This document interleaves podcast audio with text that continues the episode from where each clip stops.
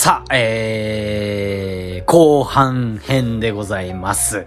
さあ、お待ちいていただいた方いらっしゃいましたらありがとうございます。今日もお話していきましょうということなんですが、皆さんですね、えー、まあ聞いていただいた通り、前半でですね、いろんなお話しさせていただきました。結構ね、知っといた方がいいですよってお話だったりとかね、えー、気になるか、えー、気になるようなお話ですね。まあ、ミラーリングのお話だったりとか、まあ、あとはですね、えー、まあ、案外ここかって気づける部分もあるから、これ絶対やった方がいいですよっていうのをですね、えー、前編でお話しさせていただきました。というわけで、今回はですね、えー、まあ、あの、前編の最後の方にですね、まあ、ちょっと笑いながら あの、言わせていただいたことなんですけれども、えー、そういう相手に対してどう対処した方がいいかというですね、えー、具体的な方法についてお話しさせていただきたいと思います。ます。はい。で、えー、改めまして、初めましての方も、いつも聞いていただいている方も、えー、こんにちは、こんばんは、バビロニア .com です。.com です。.com です。はい。えー、このチャンネルではですね、えー、ライブ配信やメディア、えー、音声メディア、コミュニケーションについてそれぞれの、えー、スキル向上だったり、新しい情報、ちょっと変わった視点からの解説、面白いネタなどですね、えー、10分以内にあなたを虜にするような内容を扱ってます。それでは参りましょう。バビトーク、スタート。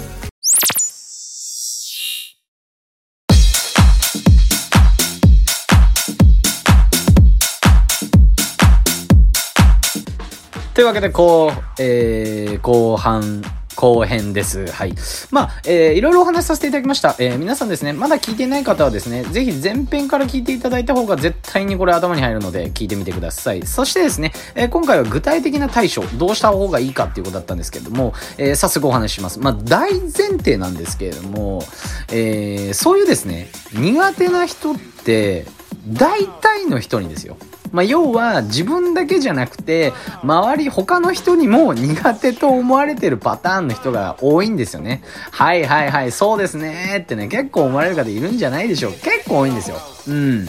まあ、もちろん個人的にちょっと生理的にっていうのは、えー、まあ自分のね、え、前編でお話した、え、何が苦手なのかっていうのをね、えー、しっかりですね、考えていただいて、プラスそういった方はですね、普通にもう距離置いちゃってください、そういう方が。だってもう生理的に無理だったら、要は、あの、針刺されたら痛いと思うのと一緒で、別にもう対処のしようがないので、これはですね、えー、ぜひ変に絡まない方がいいかなっていうのをね、えー、言わせていただきたいと思います。はい。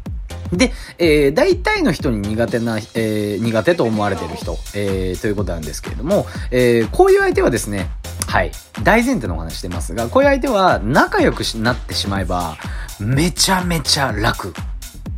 というのがですね、えー、まず言わせていただきたいと言っていることです。はい。まあなんでかっていうと、要は、まあ周りの人とも苦手と思われてるんで、あの、深い交流ができてないんですよ、そういう人って。はい。なんで自分は仲良くなっちゃいましょう。っていう戦法というかですね、考え方でございます。はあ、そっちで来たかーってね。ねあの、意外かもしれませんが、そういう方とね、えー、ぜひ仲良くなっちゃってください。はい。まずは、えー、前編でお話した通り、相手がどういうタイプなのかを知ると。行動ベースで見てみて、実はね、えー、意外とこういう面もあるんだっていうことに気づいたりだったりとか、こういうところがちょっとこうだなっていうことを知っていただいた後に、私が、えー、今回お話しする具体的な、えー、対処法、二つあります。一つ目、参りましょう。えー、一つ目。すべてを肯定する。ということなんですけれども、えー、どうですか皆さん？結構嫌、あの、苦手な人ね、嫌味なことだったりとか、この人の言い方ちょっとこうだなとかね、いろいろあったとして、なんか変なこと言われたとしてもですね、あ、はい、わかりましたとかね、うん。何かこう言われてたとしても、肯定してみること、どういうことをしてみてください。これなんでかっていうと、えー、例えばその人がですね、恋的に、恋に何かこうね、えー、嫌味なことをね、してきたとしてもですね、どんな人間でも、嫌味なことをしていると罪悪感が生まれてしなくなるんですよ。じゃあそういう時に嫌味なことをされていてあなたがどうですか？反発してたらどうなりますか？もちろんね、こう反発してたら向こうなんてもちろんね、えー、周りからもそう思われてるんで、えー、向こうもまた反発してくると。もう余計ね、あの火に油を注ぐようなもんなんです。これね、結構ね、えー、なんていうんですか、感情に引っ張られて、相手との程よい関係性をですね、作れていない人がですね、結構多いんですね、これ。なんで、あの、なん、例えば嫌味なことされて、言われてたとしても、これ肯定してみてください。するとどうなるか。さっき言った通り、人間なんで、あの、罪悪感が生まれてくるんですよ。相手にた、相手が。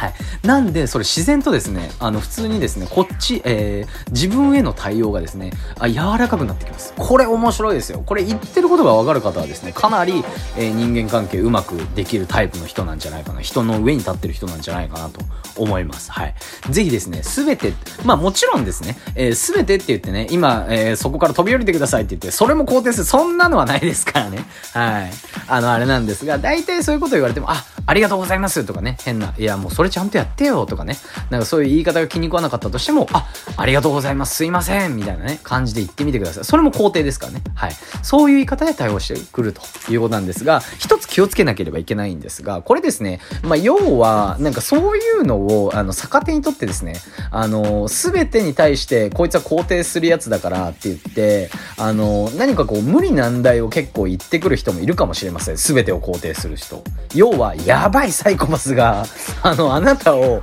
こうね、有効活用しようみたいな感じでですね、やばいサイコパスが、はい。いるかも、いるんですよ、そういう人。そういう人は、あの、距離を、えー、開けてください。はい。あまり関わらない。はい。これぜひね、えー、しっかり頭に入れていただきたいと思います。で、そっから二つ目ですね。適度な距離を保つ。ということなんですが、これはどういうことかというと、えー、媚びを売るとか、そういうことはしないようにしてください。はい。まあ、さっき言ったように肯定して、えー、相手もね、罪悪感が生まれてくると思うんで、そういう時に変に媚びを打って近づいたりだったりとか、はい、そういったことはしないでください。これなんでかっていうと、まあ、あの、逆効果なんですよね。うん。まあ、媚びを売られてることに相手気づきますし、なんだこいつみたいな感じになっちゃうんですよ。はい。なんで、そういう風に何かこうね、えー、関わらなければいけない時っていう時には、えー、何か変なこと言われてもありがとうございますだったりとかね、そういう風に話を肯定したりだったりとか、そういう風にして、えー、まあ、えー、なんていうんですかね、相手に罪悪感が生まれてくるのを待つと。で、やばいサイコパスだったらこれはもう関わらない。っていうことと変に媚びを売るって言って自分から変に寄り添うっていうのはやめた方がいいですという